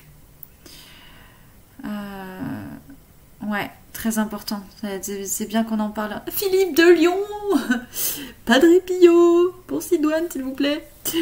Euh, alors, Rémi qui dit question pour nos enfants. J'ai personnellement été un peu introduit à la spiritualité avec le catéchisme. Valence que ça vous met bon. Perso, je ne le fais pas avec mes filles. Penses-tu que la spiritualité serait accessible super facilement pour eux? Pas besoin de leur dire Bah oui et non. Oui et non parce que hum, euh, parce qu'en fait, c'est. Alors, leur dire. Euh, pas besoin de. On n'est pas obligé de faire du prosélytisme avec nos enfants, c'est clair. Mais en même temps, si tu partages pas non plus euh, ce qui tu es ou tes centres d'intérêt, je veux dire, quand ils ont un âge assez avancé pour le comprendre, bah, c'est aussi une richesse que tu leur offres pas. Tu vois, c'est con, mais Rémi, imagine, tu es un super violoniste, tu fais du violon, euh, mais tu décides de pas de pas en faire chez toi quand il y a tes enfants parce que tu voudrais pas les embêter au cas où ils aiment pas le violon. Euh. Bah mais c'est con parce qu'en fait il y a plein de gens, euh, il y a plein d'enfants qui, ont, développé des passions et des centres d'intérêt qui étaient déjà existants en eux, bien sûr, on est d'accord, mais ils l'ont développé via, ils, les ont fait, il y a eu de l'écho à l'extérieur d'eux et ils ont pu encore plus les assumer. Donc je pense qu'il y a vraiment un équilibre euh, euh, à faire entre effectivement pas leur bourrer le crâne ni les faire suer parce qu'ils ont leur propre parcours à vivre, mais moi je trouve ça important quand même de d'en parler. Moi par exemple j'ai fait découvrir le, un dessin animé super sympa euh, sur la vie de Jésus à, ma fille parce qu'en fait tout simplement elle me le demande, elle va avoir 8 ans, elle me le demandait et euh, parce que bah en fait euh, bah voilà euh, il y a des églises il y a des il y a des il y a des il y a des calvaires partout sur les routes. Enfin c'est quand même un héritage Jésus c'est même si on n'est pas croyant ça reste de la culture générale en fait. Et donc donc je lui ai fait regarder la vie de Jésus mais je l'ai pas regardé avec elle parce que je le connaissais déjà et je me suis dit bah j'ai pas envie je veux qu'elle le vive je veux qu'elle le vive. Euh, si elle a des questions, elle viendra m'en parler. Euh, mais je veux pas. Je veux, la laisser vivre son truc, quoi. Et parce que déjà, si elle aime pas, bah, je veux qu'elle puisse arrêter sans que je fasse quoi, t'aimes pas? Et genre, qu'elle voit ma déception. Je préférais qu'elle vive toute seule. Et en fait, elle a adoré. Elle était trop fan. Après, elle arrêtait pas de m'en parler. C'était vraiment venu d'elle-même. après, elle m'a demandé un livre, du coup, avec un. Donc, j'ai acheté un livre avec un CD-ROM avec l'histoire de Jésus qui est écoutait souvent en boucle et en fait il y avait plein de choses qu'elle comprenait effectivement toute seule sans que jamais je, lui ai parlé de quoi que ce soit. Elle comprenait des choses avec une sagesse euh, impressionnante. Euh, euh, vraiment, elle m'a, elle, bluffé. Je pourrais plus vous redire ce qu'elle me disait, mais c'était, c'était hyper pertinent en fait. Et je me dis, bah en fait, cette sagesse, elle l'avait déjà en elle. Cette spiritualité, c'est pas, ça vient pas de moi, c'est à elle, ça lui appartient. Mais euh, euh, j'ai effectivement mis mon grain de sel quand même parce que j'estime que c'était euh, parce que j'ai envie de partager aussi des choses que j'estime être potentiellement cool. Alors bah ouais, je suis désolée pour toi Rémi si ton catéchisme s'est mal passé du coup, mais c'est vrai que ça malheureusement on n'a pas tous les mêmes expériences. Moi je sais que j'étais avec des des bonnes sœurs ultra cool. Et en fait, je me rappelle qu'on parlait beaucoup de nos expériences d'école, euh, de harcèlement scolaire, et on travaillait pour les restos du cœur, on faisait des choses euh, vachement engageantes en fait. Et j'ai su par d'autres gens qu'on était les cathos de gauche, parce que du coup, c'est con, mais ils avaient un parti politique en fait. Et c'est pour ça que c'était super détendu, c'était un mélange de euh, hippies des années 60 avec, avec bah, la religion. Donc, mais du coup, on faisait beaucoup de boom. Euh, on faisait beaucoup de fêtes. C'était très très festif, c'était très très joyeux. Et, euh, moi je sais que je suis nulle par exemple pour euh, tout ce qui est date catho parce qu'en fait on n'était pas dans l'apprentissage, on était vraiment dans l'expérience de vie. Et ça c'était super cool. je souhaite à tout le monde cette expérience là parce que, parce que du coup moi après je comprenais pas pourquoi les gens avaient une mauvaise image de la religion parce que je l'avais pas vécu comme comme ça. Mais après, maintenant, j'ai vu après euh, en grandissant et je me dis, ouais, ça a fait beaucoup, beaucoup de dégâts sur plein de gens et, c'est pas cool du tout. Mais bon, bah, c'est comme tout. Hein. Euh, c'est comme tout, c'est, tout dépend de quel, d'où ça vient, comment c'est dit, par quel canal, comment c'est interprété. Euh, est-ce qu'il y a du cœur derrière déjà ou pas? Ou est-ce que c'est juste des concepts, des préceptes qu'on veut nous imposer? Bah, c'est, toujours pareil. Hein. Ah, t'as pas plus d'infos pour Sidoine D'accord. Euh... Oh là, Eric s'égare bien plus que toi. ben non, c'est que j'essaye de. Eric me connaît bien, j'essaye de. Moi, j'arrive pas à, faire euh, des, arborescences de pensée comme lui, mais euh, lui, il a un cerveau super. Euh, super. super moi, moi j'oublie, je peux pas faire deux trucs à la fois, par exemple. c'est quoi ce dessin animé Shayton n'arrête pas avec Jésus alors que je ne lui en parle jamais? Donc je pense que ça pourrait lui plaire. Purée, c'est trop fort. Bah toi, Marlène, tu peux carrément... Euh, ça répond bien à la question de Rémi, parce que toi, pour le coup, tu lui en parles jamais. Mais en fait, bah il est... Euh, mais en fait, il est ultra connecté euh, tout seul, quoi. Oh mince, j'ai l'impression que ça va lâcher la batterie. Bizarre. donc là, pour le coup... donc comme quoi, ouais, pas besoin de d'en parler. Après, c'est le désir de chacun, quoi. c'est quoi ce dessin? Ah, pardon. Plaisir. Ah, j'avais pas vu, il y a le festival rock à Évreux. C'est. Bah, on est jeudi. Ah, c'est ce week-end le festival. Ah oui, parce qu'on est juste à côté euh, du festival euh, rock. Bah écoutez, si jamais. Eh Qu'est-ce qu'il y a, mon chat? J'avais débranché le PC. Ah, donc c'est pour ça que le- il va me dire que ça, ça a coupé? Ah Bah heureusement que t'as regardé. Impeccable. Euh, un cerveau super, je note. C'est quoi C'est un petit bonhomme qui. Euh, mais oui, mon chat, euh. T'as des. Mais oui, j'ai toujours dit. Hein. Alors, dessin animé, bah, je te l'enverrai, Marlène. T'inquiète pas, parce que je l'ai plus en mémoire, mais je te l'enverrai.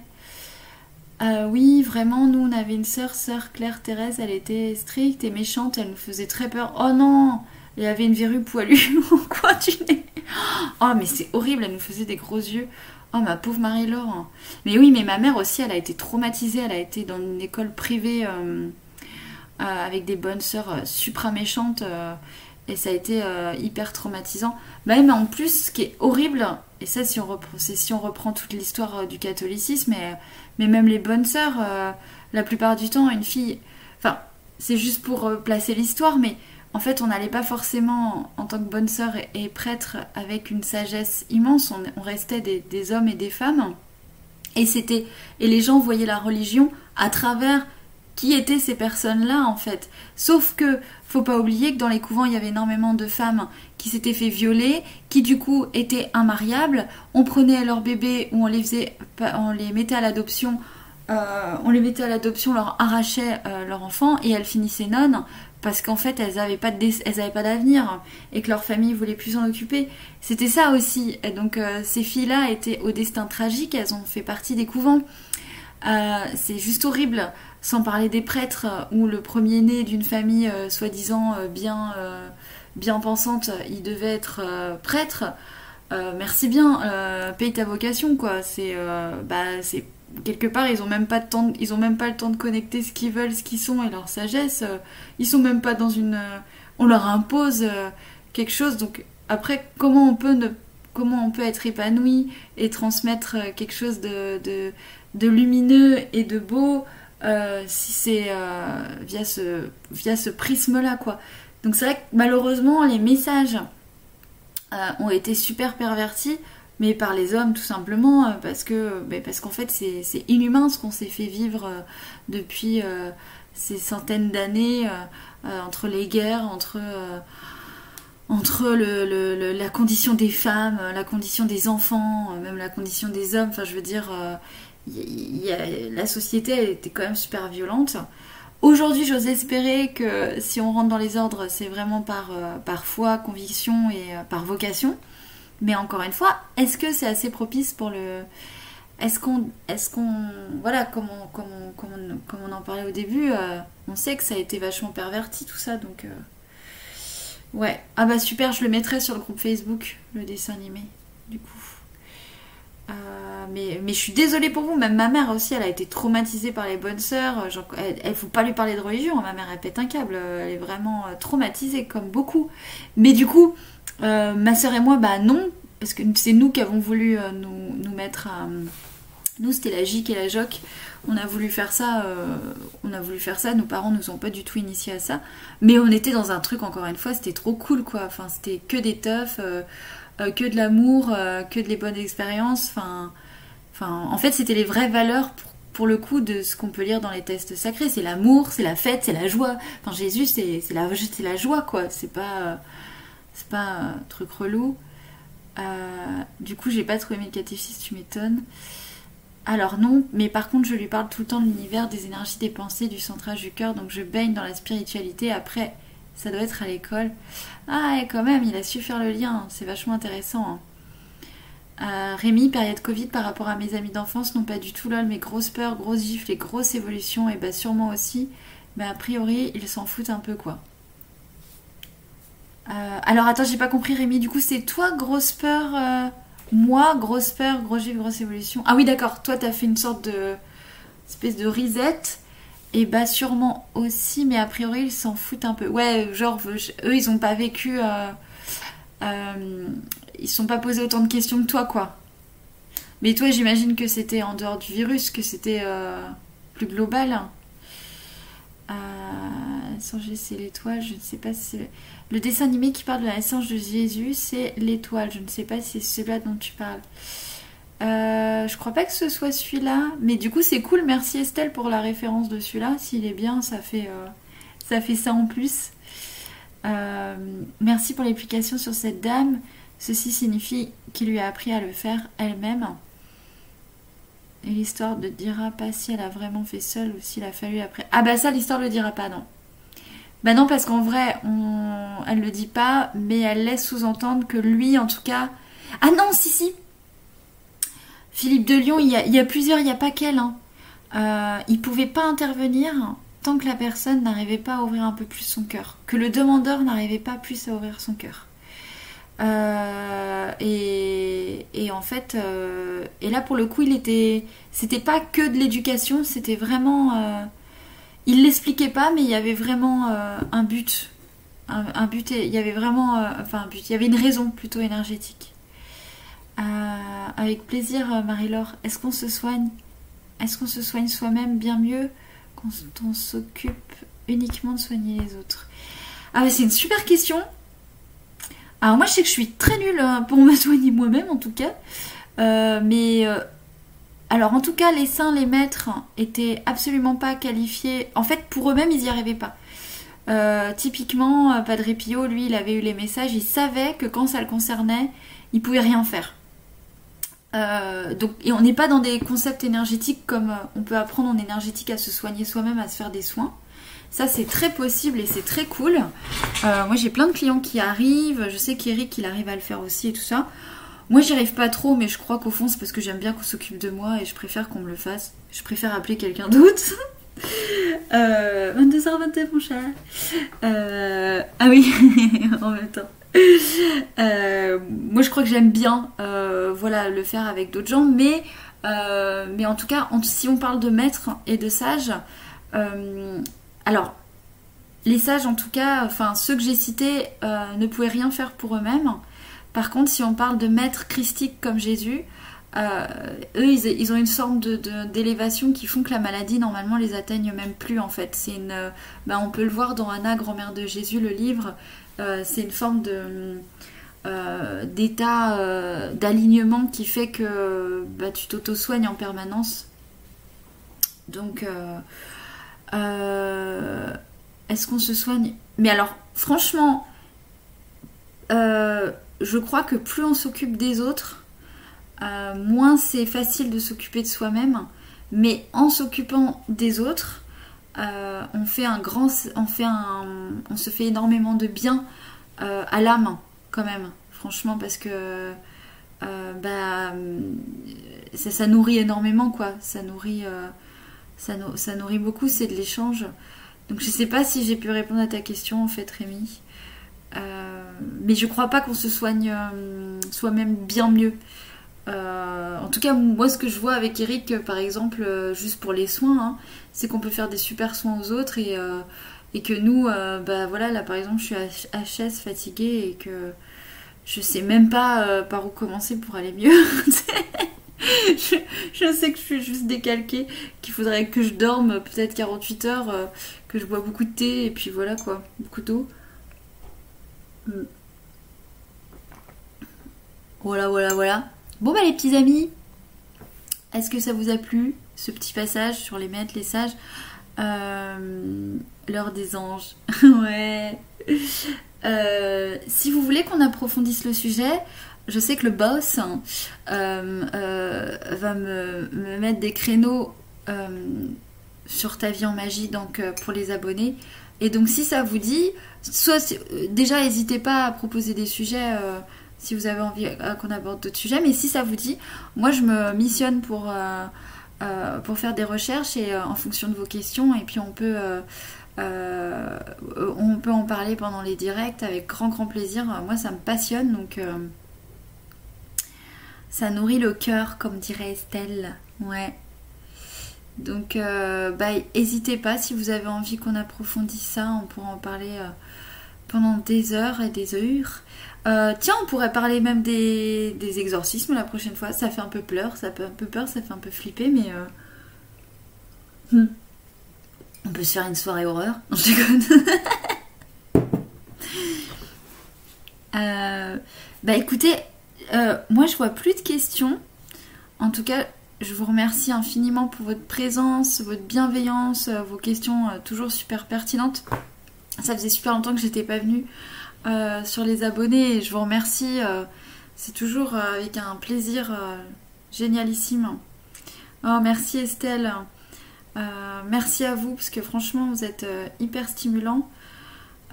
et puis c'est super, merci beaucoup Emeline. Plein de livres à découvrir et celui de Natacha qu'elle est streamé pour les clés de l'énergie, je l'ai commandé, j'ai hâte de le commencer.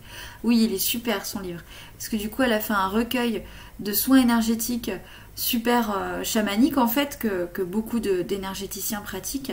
Mais elle les a vraiment euh, super bien. Euh, enfin, c'est super. Franchement, c'est vraiment quelqu'un qui a fait beaucoup de recherches, cette femme en plus, que ce soit dans le domaine psychologique, le domaine énergétique, le domaine. Elle est, euh, elle super. Merci pour tout, super moment. On a beaucoup de choses à apprendre côté obscur pour mieux connaître l'autre côté. Mais oui, purée, merci Marlène. Euh, c'est exactement ça. En fait, connaître le côté obscur, c'est pas le glorifier, c'est pas en avoir peur, c'est vraiment une maîtrise. Enfin, c'est pas une maîtrise parce que maîtriser le côté obscur, c'est quand même. Mais le connaître effectivement pour effectivement connaître l'opposé, euh, les, deux polarités et, aller euh, vraiment dans ce côté lumineux parce que vouloir être super super super lumineux, machin machin machin, et occulter euh, toutes ces parts qui existent en nous, c'est plus du déni qu'autre chose et, ça, et ça amène soit la folie, soit la dépression en fait. Hein, et c'est la maladie de l'âme quoi. Ah super, merci Rémi, merci beaucoup. alors j'ai du décalage, mais oui, j'ai déjà commencé à partager même à 4 ans, donc je pense que je continuerai même à l'âge où elles penseront qu'à déconner. Excellent. Elles penseront. Ah, du coup, t'as plusieurs filles, t'as deux filles. Rémi Stéphanie, tes lives nous manquaient, ça faisait longtemps. Oh, t'es trop mignonne, Stéphanie. Bah écoute, avec grand plaisir. Euh, Monsieur Michel, super, ça va te plaire. Attends, Estelle, Michel, super livre. Ouais. Voilà, j'ai acheté trop de livres là. Euh, déjà, je suis à la bourre. Euh, faut que je. Euh, faut que je m'y remette. Mais par contre, un jour, je pourrais faire un direct sur la Bible parce que je me la suis tapée un bon nombre de fois. Alors, pas par plaisir. Hein. C'était vraiment par volonté de déchiffrage. Et franchement, j'ai l'Ancien Testament. C'est pour ça que j'ai parlé de l'Ancien Testament. C'est une horreur. Une horreur. C'est hyper violent. On dirait que c'est sataniste en fait. C'est ultra. Euh... berk. Dégueu. Et en fait, euh, on se demande ce que ça fout dans un livre sacré d'ailleurs. On dirait plus euh, de l'histoire, de l'histoire euh, mêlée avec de l'histoire écrite par des gens hyper violents. Et, le Nouveau Testament, du coup, avec Jésus, bah là, effectivement, ça change tout parce que c'est la vie de Jésus, mais mais ça reste super. je sais pas comment dire. Il y a plein d'indices tout en, en, tout en sachant que ça se voit, ça se sent que tout a été beaucoup tronqué, quoi. Hein. Ça aurait pu être bien plus complexe. Hein. Super, prochain sujet, je valide. Ah oui, un livre sur les prières. Ah ouais, super. Eric avait parlé de faire une émission sur les prières. avec plaisir, Sophie. Euh, ah bah ouais, carrément. Bah oui, parce que prière, qui dit prière, dit méditation, dit connexion, dit euh, épuration, dit soin. Franchement, ça serait trop bien. Euh, vu qu'on est des passoires, Eric et moi, vous pouvez nous, le rappeler sur le groupe Ta vie en magie, ça vous dérange pas euh, Qu'on y pense bien, on se dit ouais, euh, tiens, direct sur les prières et tout, à pas oublier. voilà. En tout cas, un grand merci pour votre présence. vous êtes des choux. Euh, fait plein plein de gros gros bisous. Moi, moi, moi, moi. Gros gros bisous. Bonne soirée, à bientôt. Alors. Bon, vous allez encore me voir longtemps parce que le temps que je comprenne comment on éteint ça. Euh, alors attends, streaming c'est là.